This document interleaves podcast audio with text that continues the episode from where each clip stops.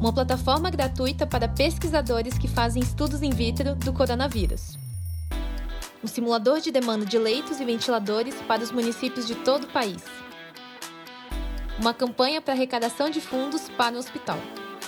Todas essas iniciativas saíram do papel em pouquíssimo tempo, simplesmente por serem necessárias perante o contexto que estamos vivendo. O caso, infelizmente, é de vida ou morte. E em meio a tantas notícias ruins, nós temos inúmeros projetos incríveis para ajudar sendo postos em prática por pessoas que se organizam e executam em prol do bem dos outros. Por isso que no episódio de hoje do Trilha, a jornada de desenvolvimento pessoal em podcast da Fundação Estudar, a gente resolveu aprofundar no conceito de protagonismo do modelo de liderança que acreditamos e conversar sobre como tirar uma ideia do papel e fazer ela voar em pouco tempo. O mundo precisa disso, não é mesmo?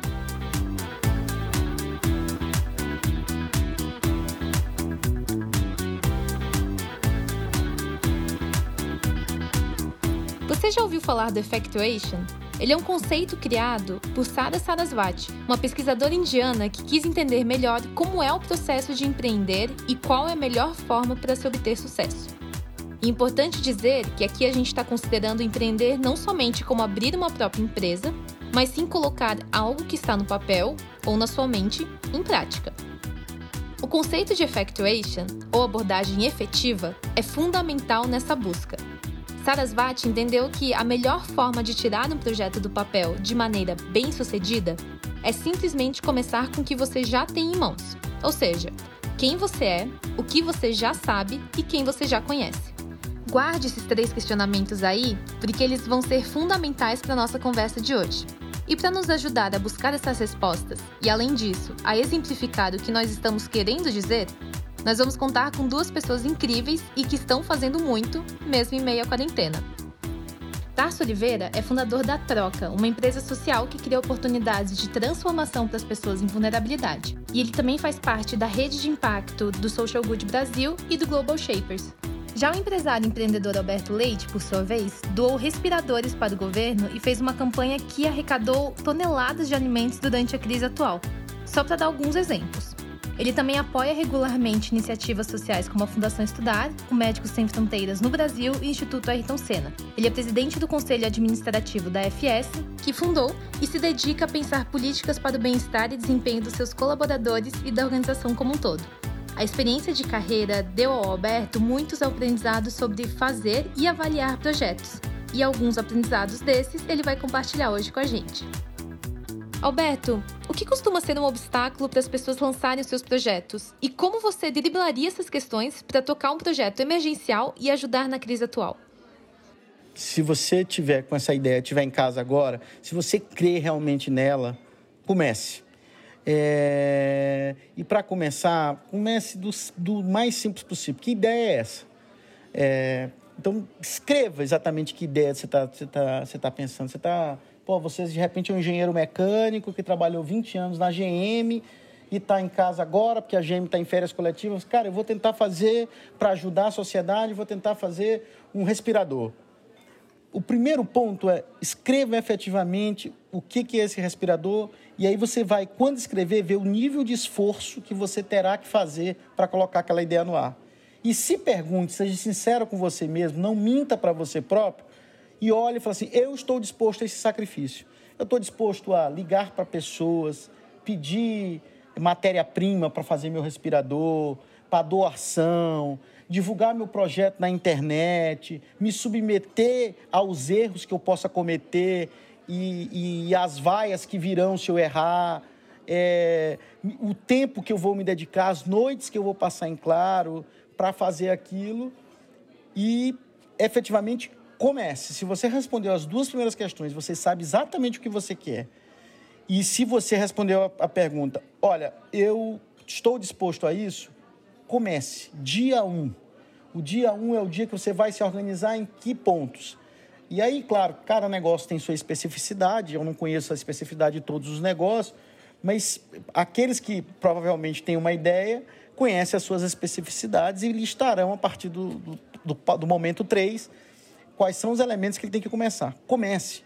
não, não vai ter nada nesse mundo que vai terminar sem antes ter começado. Não existe fase 2 sem ter passado pela 1, um, como não existe a fase 8 sem ter passado pela fase 7.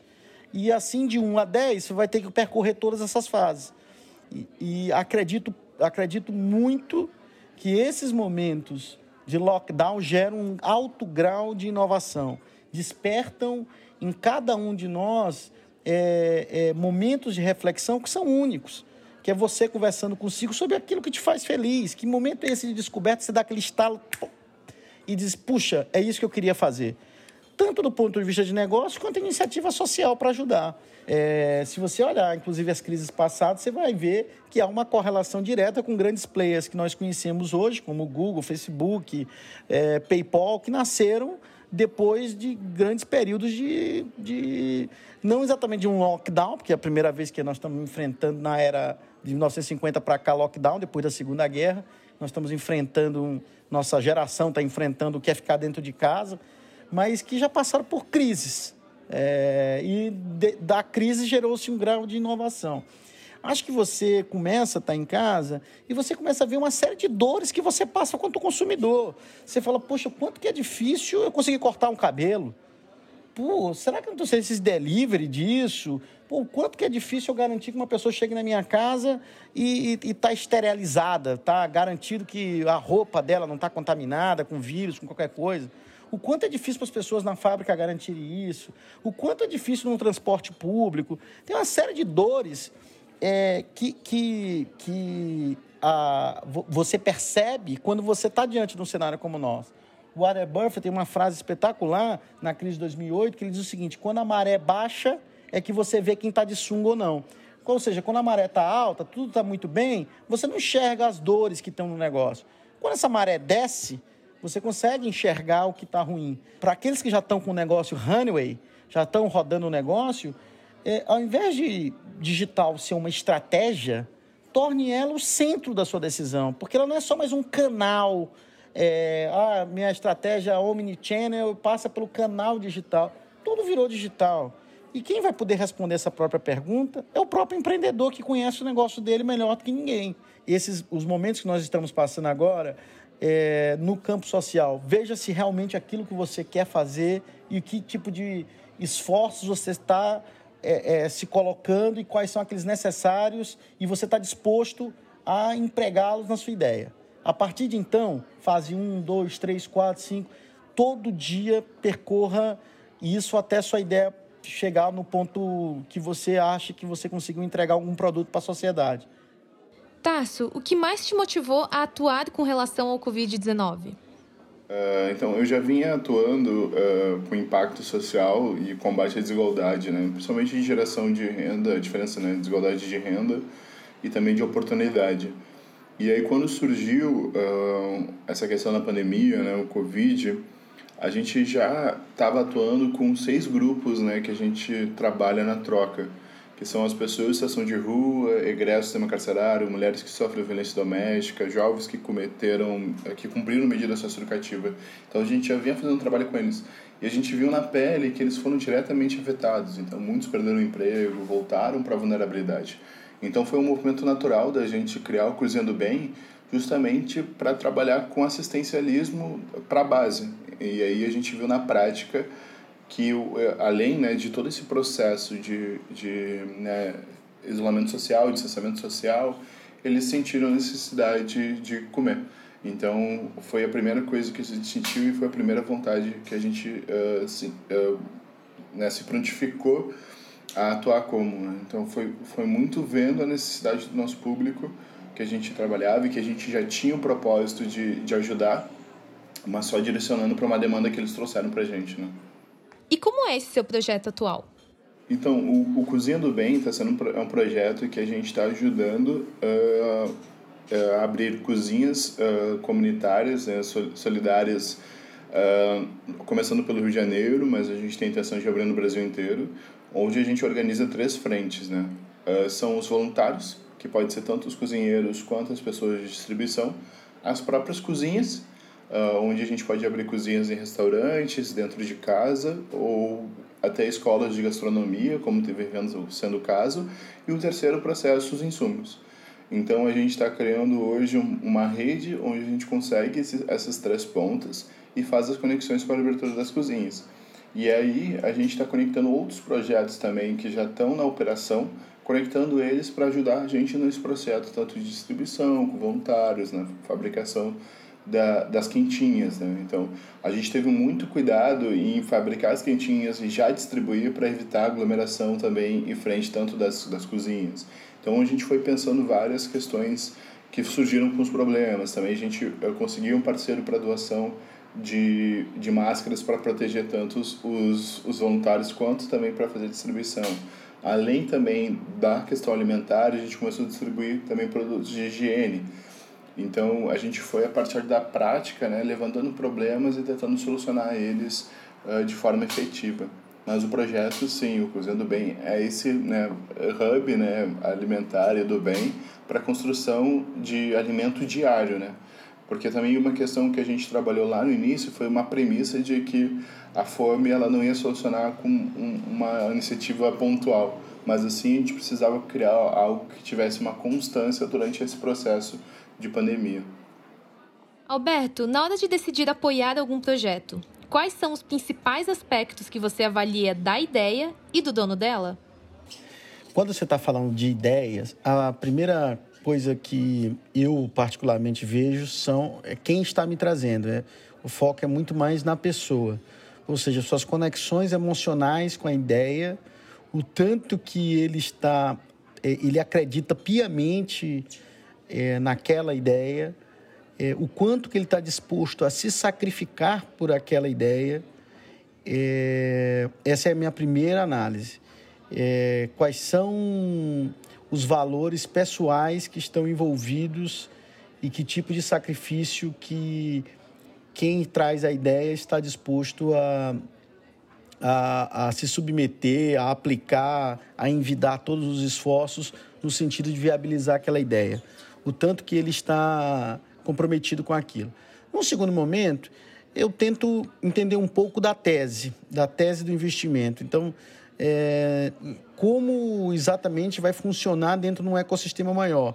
Quais são as conexões que isso tem com a cadeia de suprimento, para quem vai vender, que tipo de preço vai, vai aplicar, quem são os concorrentes, é, quem é o time que ele está pensando em convocar. Então, eu tento dar uma olhada no ecossistema.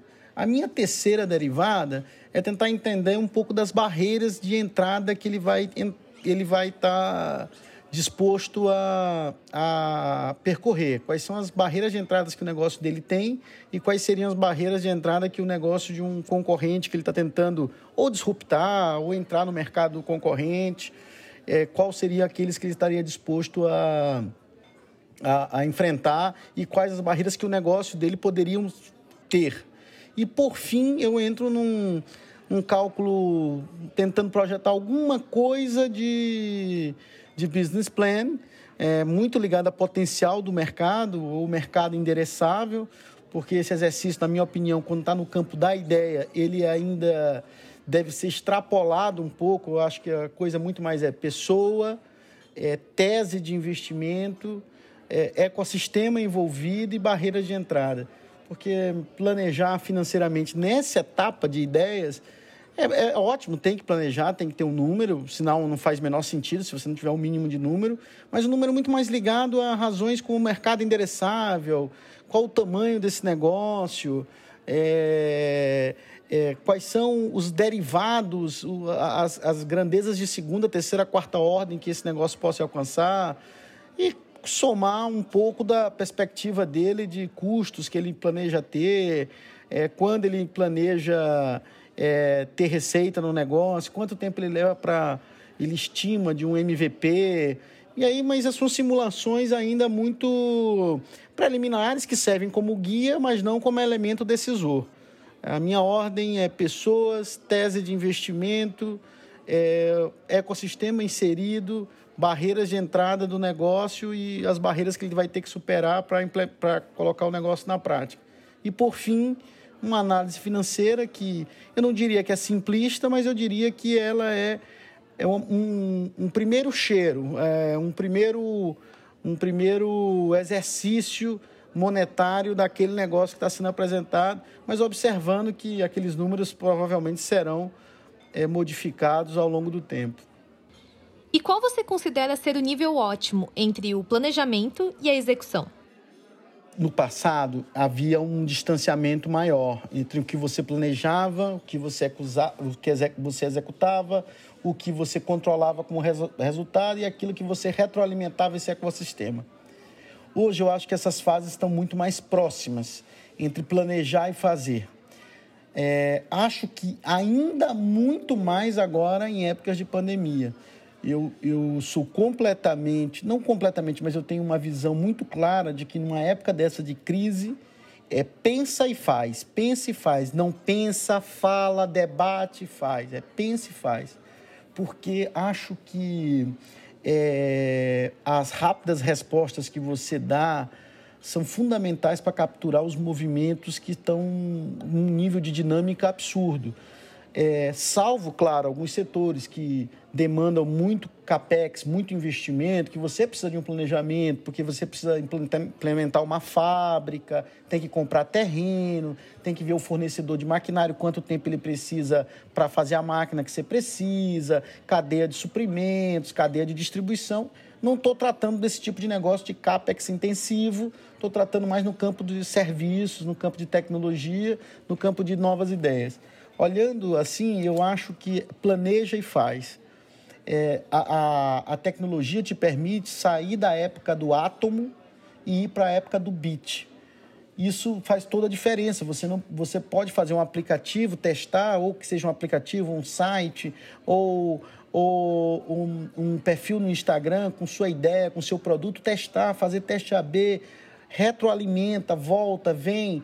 Então, planejar e executar no nível ótimo depende muito do setor. É, depende também muito do, do tipo de, de, de estágio que a empresa está. Obviamente que você pegar uma empresa já muito madura e planeja, executa, é, a empresa muito madura, a, a, os negócios dela já tem muitas conexões. Então, não é simplesmente modificar um produto, tem todo um sistema por trás que precisa ser planejado para fazer o deploy. Nas empresas de etapa inicial, eu acho que a beleza disso é você testar, testar, testar, testar, testar. E isso, isso é uma combinação entre planejar e testar, recolher o dado, planeja, testa, recolhe o dado. E você vai tunando isso até o seu produto ganhar algum nível de tração, algum nível de maturidade, que você já conhece a entender o funcionamento, como o seu consumidor reage, como é o nível de formação de preço, eu acho que esse encurtamento é importantíssimo é, entre planejamento e execução, sobretudo em estágios iniciais de organização. Falando de startups, de tecnologia, quando você está numa fase inicial, você ainda tem que calibrar isso mais ainda. Executar sem planejar vai dar errado. E, e, e também só planejar e não executar é um exercício meio que não leva a nada, é uma soma igual a zero. Essas duas coisas precisam conviver. Tarso, em que nível de planejamento você estava quando decidiu começar a executar? Uh, nossa, foi uma mudança extremamente brusca, porque uh, eu, eu, tenho um negócio social, né, e a gente estava super a mil trabalhando, e, uh, a gente estava numa vertente que a gente tinha acabado de receber investimento, estava fazendo as contratações, tudo lindo, e de repente a gente teve que trabalhar em home office, uh, né, tentar se adaptar a esse momento novo. Mas uh, como a gente lida muito com a ponta, né, e o nosso público ele é muito vulnerável, praticamente assim instantaneamente a gente começou a fazer o cozinhando bem. Então ele foi um movimento muito natural e uma sacada rápida para a gente atuar. E aí a gente já começou a fazer as conexões, fazer o processo. Então na primeira semana a gente já começou a planejar ele. E aí na segunda semana porque como a gente trabalha em parceria com algumas ONGs também, e aí tem uma, uma ONG aqui no Rio que trabalha com população em situação de rua, na semana que fechou os estabelecimentos, as pessoas que estavam em situação de rua, elas pararam de ter acesso a alimentos. Então, a, a gente, sei lá, né, a gente não tem, a gente tem muito privilégio, né? A gente não tem ideia de que ficar um dia sem, sem comer. Então, isso, a fome é tão instantânea que a gente precisou ter um pouco de agilidade para fazer esse processo.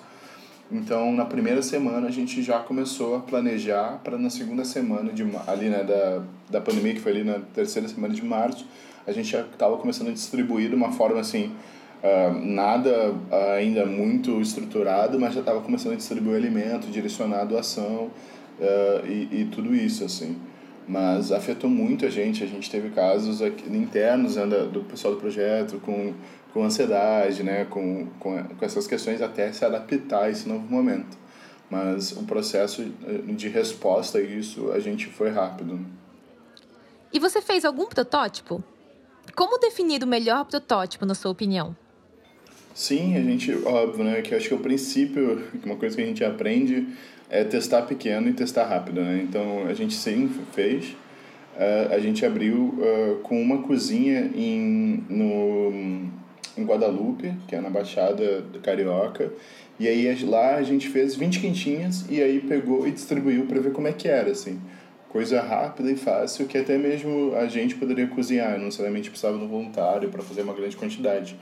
Então a gente testou muito rápido e também testou, uh, por exemplo, eu não cheguei aí na cozinha, então como era baixo gerenciamento, eu podia gerenciar de casa esse baixo, eh, esse pequeno fluxo. Então ajudou também para a gente entender os processos e como a gente poderia construir isso de forma de distância para proteger todo mundo.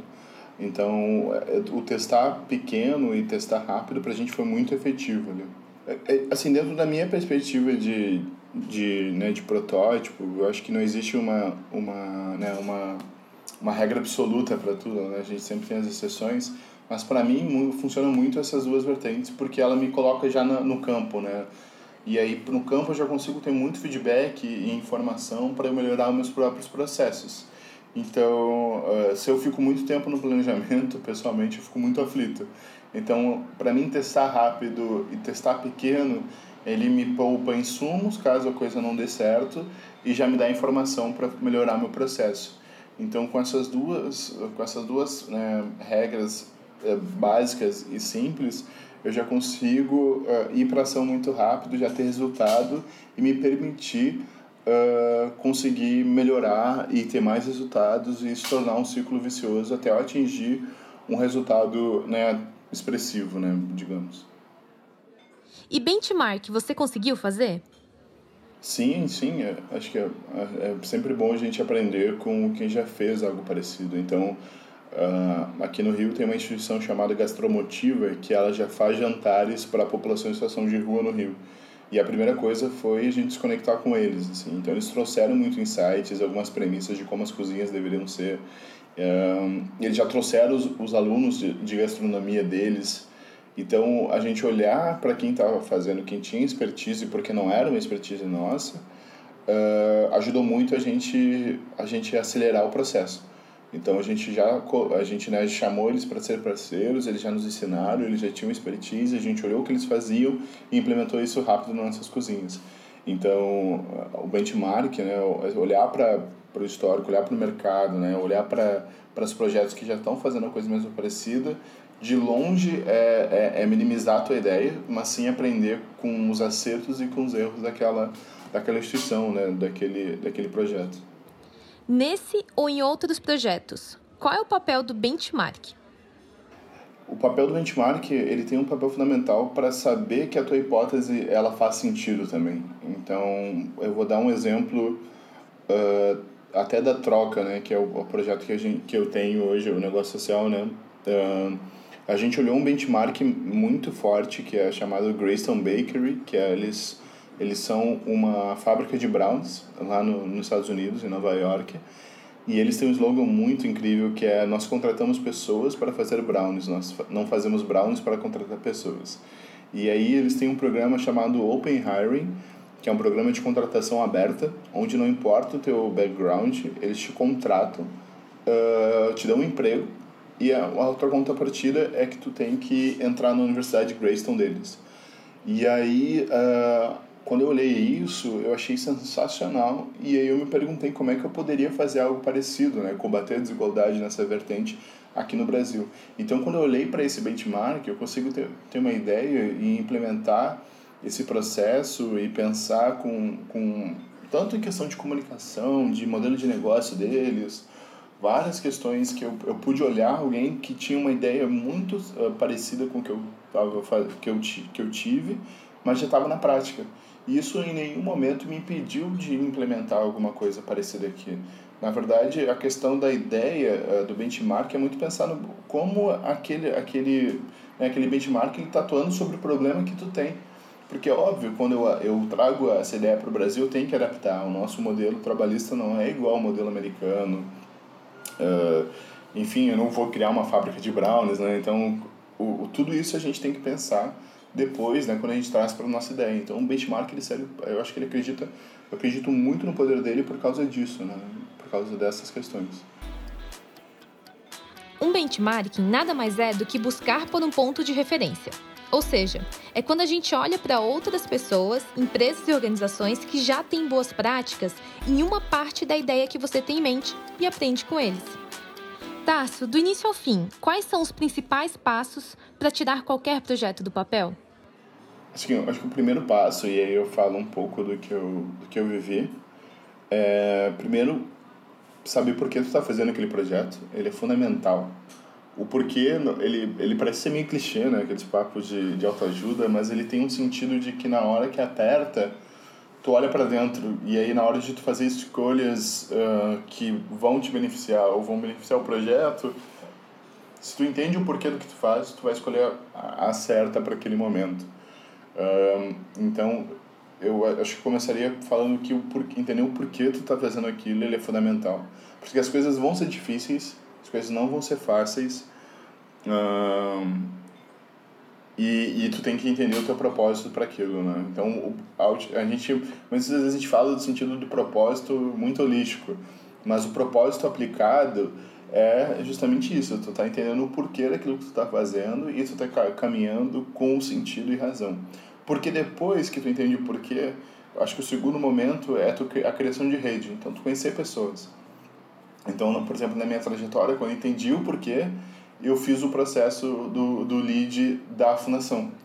E aí foi um momento que eu pude aprofundar o meu porquê no lead, mas também conhecer uma rede incrível de pessoas. E é a partir do momento que tu conhece essa rede, tu falar com propriedade, olha, que nem eu falei na época, ó, oh, gente, a partir de agora eu tô decidido a lutar contra a desigualdade social no Brasil. E as pessoas me apoiaram, óbvio que, né, em primeiro momento, na cabeça delas, já tá mexendo maluco.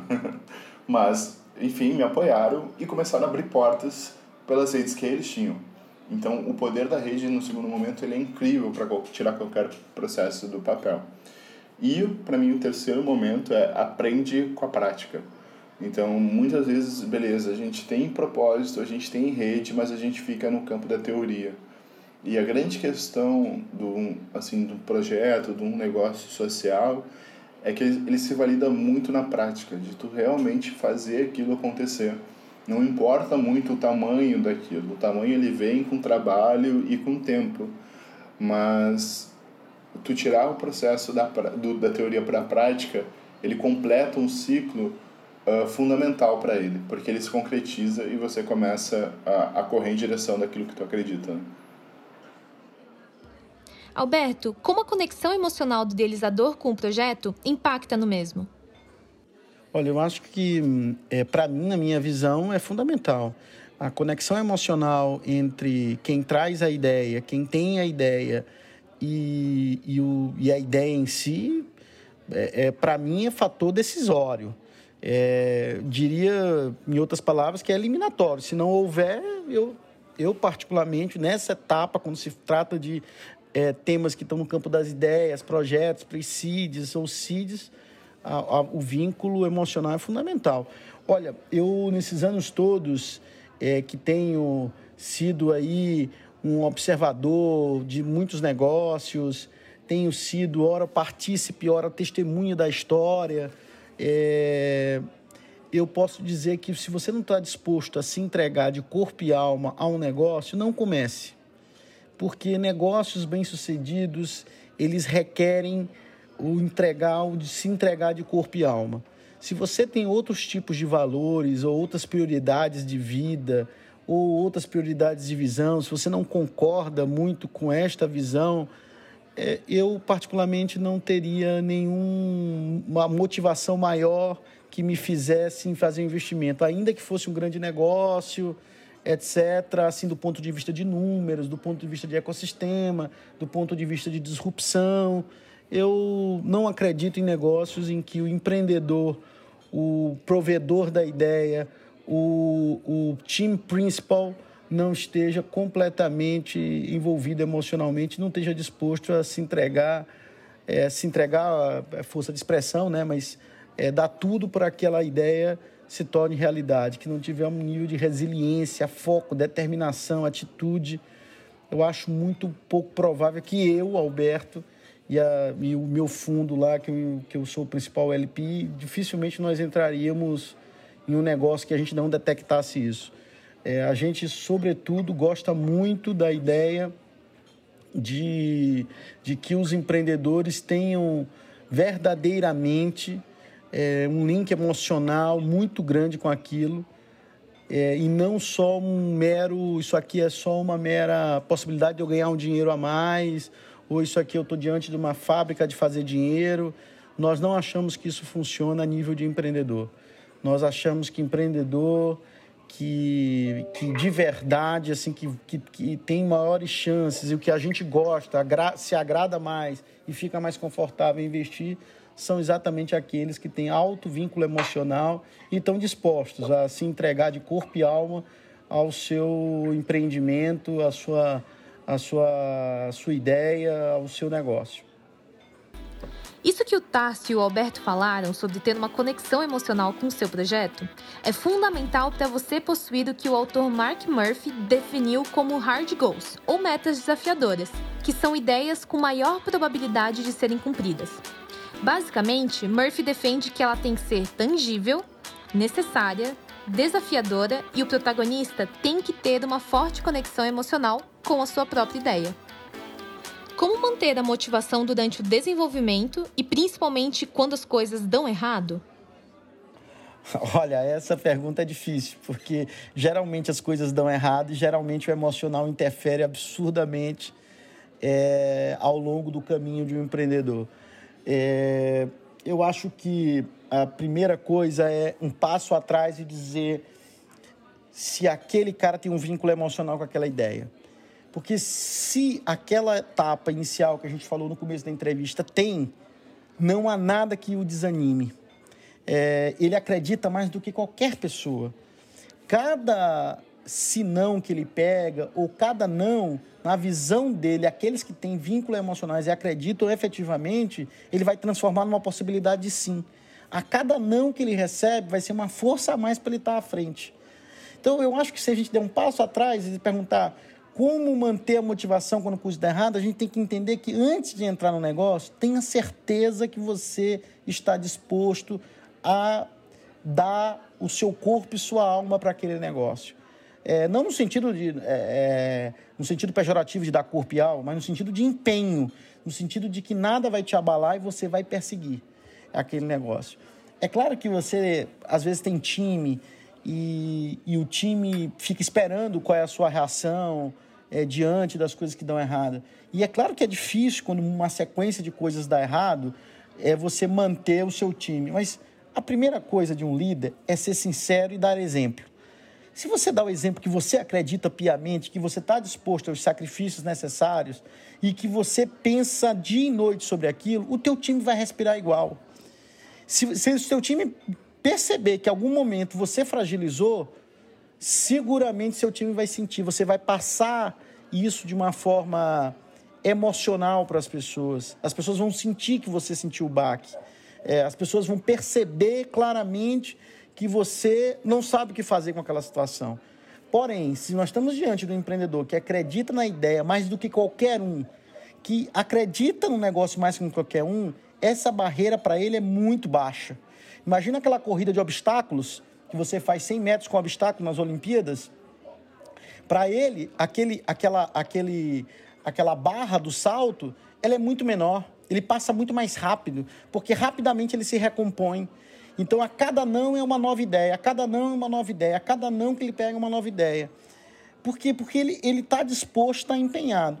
Obviamente que é, tem que ter um certo cuidado com, com isso, porque se você está insistindo em algo o tempo todo que não dá certo, a minha recomendação é que não insista muitas vezes, porque se algo você tentou uma vez deu errado, tentou duas vezes deu errado, tentou três vezes deu errado, é melhor começar de novo do que tentar fazer um band-aid naquela ideia, naquele produto, tentar fazer um conserto, um puxadinho no produto.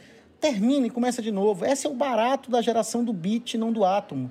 Na geração do átomo, dos nossos pais, dos nossos avós, bisavós, você montava lá e tinha que construir a loja, botar a prateleira, botar o caixa, blá, blá, blá, blá, blá. Demorava seis meses para você botar no, no ar. Então você não podia desmanchar aquilo. Se desse errado, deu errado. Não tinha como refazer andar para trás. No mundo digital, você consegue subir um perfil no Instagram, tirar, botar, alterar, mudar uma funcionalidade, botar, voltar, melhorar. É, é a geração do bit. Isso é difícil.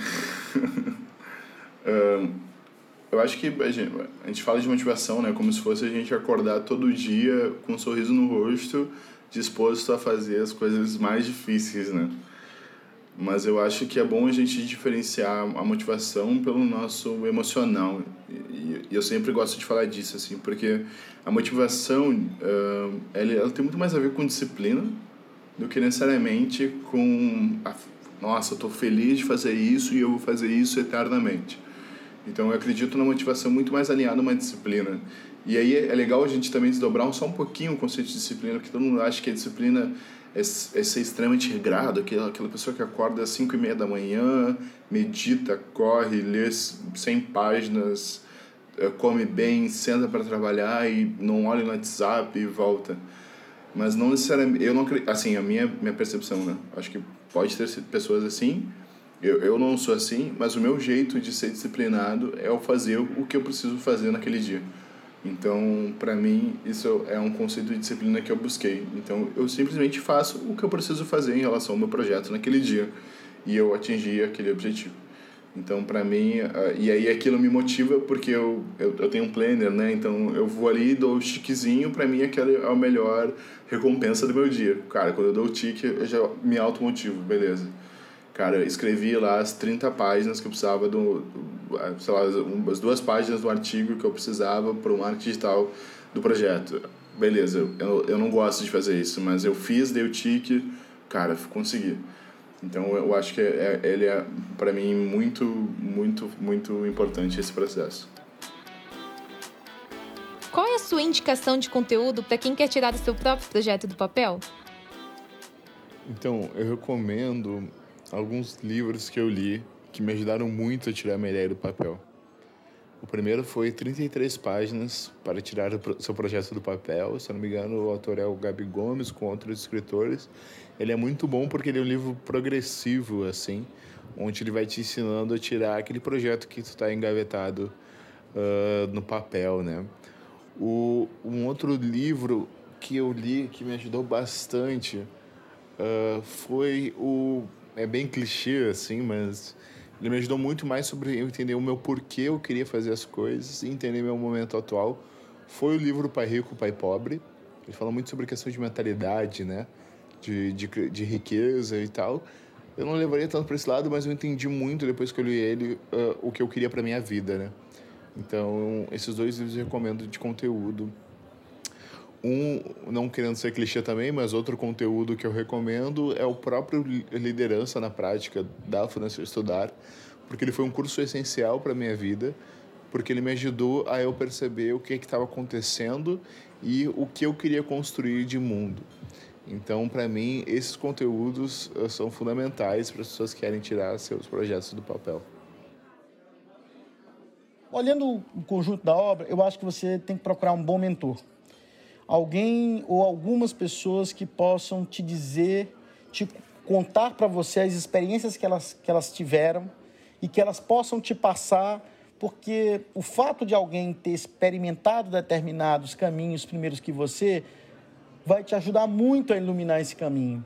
Vai te dar uma luz, assim, uma lanterna para você seguir nesse caminho que vai ser muito útil. Então, acho que a maior, é, dentre todos, entre ir para uma grande faculdade, entre ir para é, é, um, grandes livros ou, ou grandes blogueiros, é, que são geradores de conteúdos importantes e nos ajudam também nesse caminho. Mas se tivesse que escolher um, eu acho que uma boa mentoria, alguém que realmente já passou por o que você precisa, que já viu, é, é a melhor forma de, de te ajudar escolher bons mentores e que estejam também dispostos a, a, a você ir para o pro, do outro lado, que você consiga você chegar do outro lado.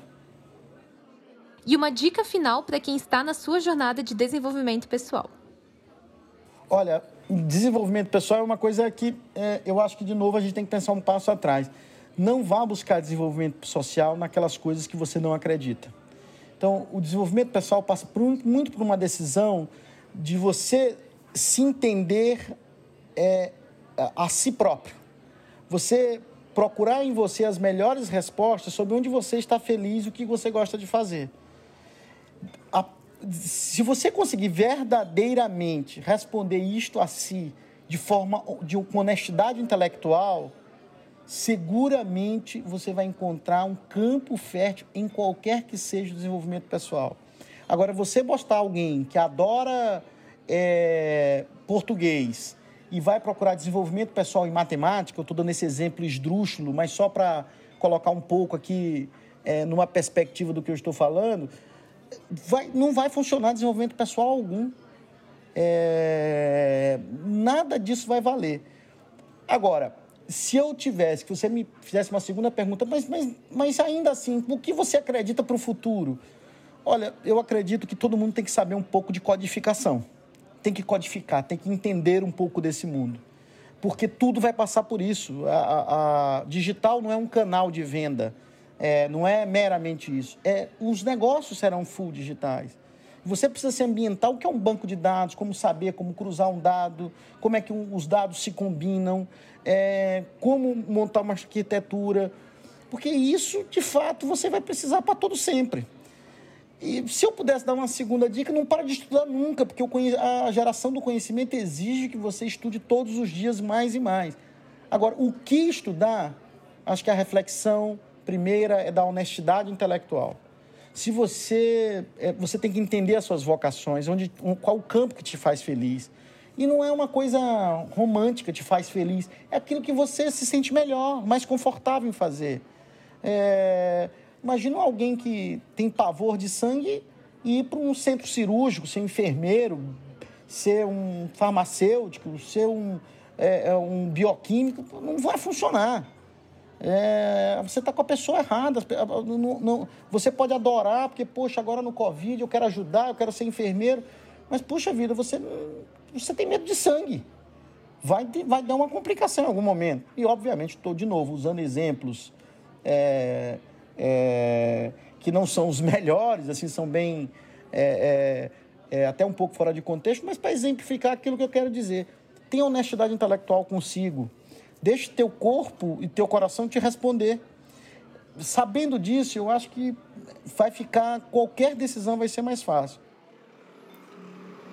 Primeiro, é, a jornada de desenvolvimento pessoal ela é eterna, né? Então a gente acha que não acaba, mas eu acho que o desenvolvimento pessoal está muito ligado ao autoconhecimento também, eu acredito. Então eu sugiro que continue uh, se autoconhecendo e se desenvolvendo porque estar em movimento é estar evoluindo estar crescendo. Então, eu acredito muito que a gente se desenvolvendo, a gente está se movimentando e a gente está mudando não somente a gente, mas construindo também o mundo que a gente acredita. Todos os conceitos que a gente comentou no episódio de hoje são trabalhados no curso de liderança da Fundação Estudar, que é feito para você potencializar o seu desenvolvimento pessoal a partir de um projeto que você queira tirar do papel e ele pode ser o próximo passo no seu desenvolvimento. Queremos agradecer aos nossos convidados incríveis deste episódio do Trilha, que é a Jornada de Desenvolvimento Pessoal da Fundação Estudar. E você já sabe que o resto dela pode ser encontrado no portal Na Prática. Obrigada, Alberto e Tarso, por tirarem um tempinho para conversar com a gente e, de quebra, nos ensinar bastante também. E a gente também quer agradecer a você que está nos ouvindo e que acompanhou o nosso conteúdo. Muito obrigada! O desenvolvimento dessa produção contou comigo, Malu Lang e com a Súria Barbosa. A edição e a sonoplastia são do Pedro Rodante. Até o próximo episódio!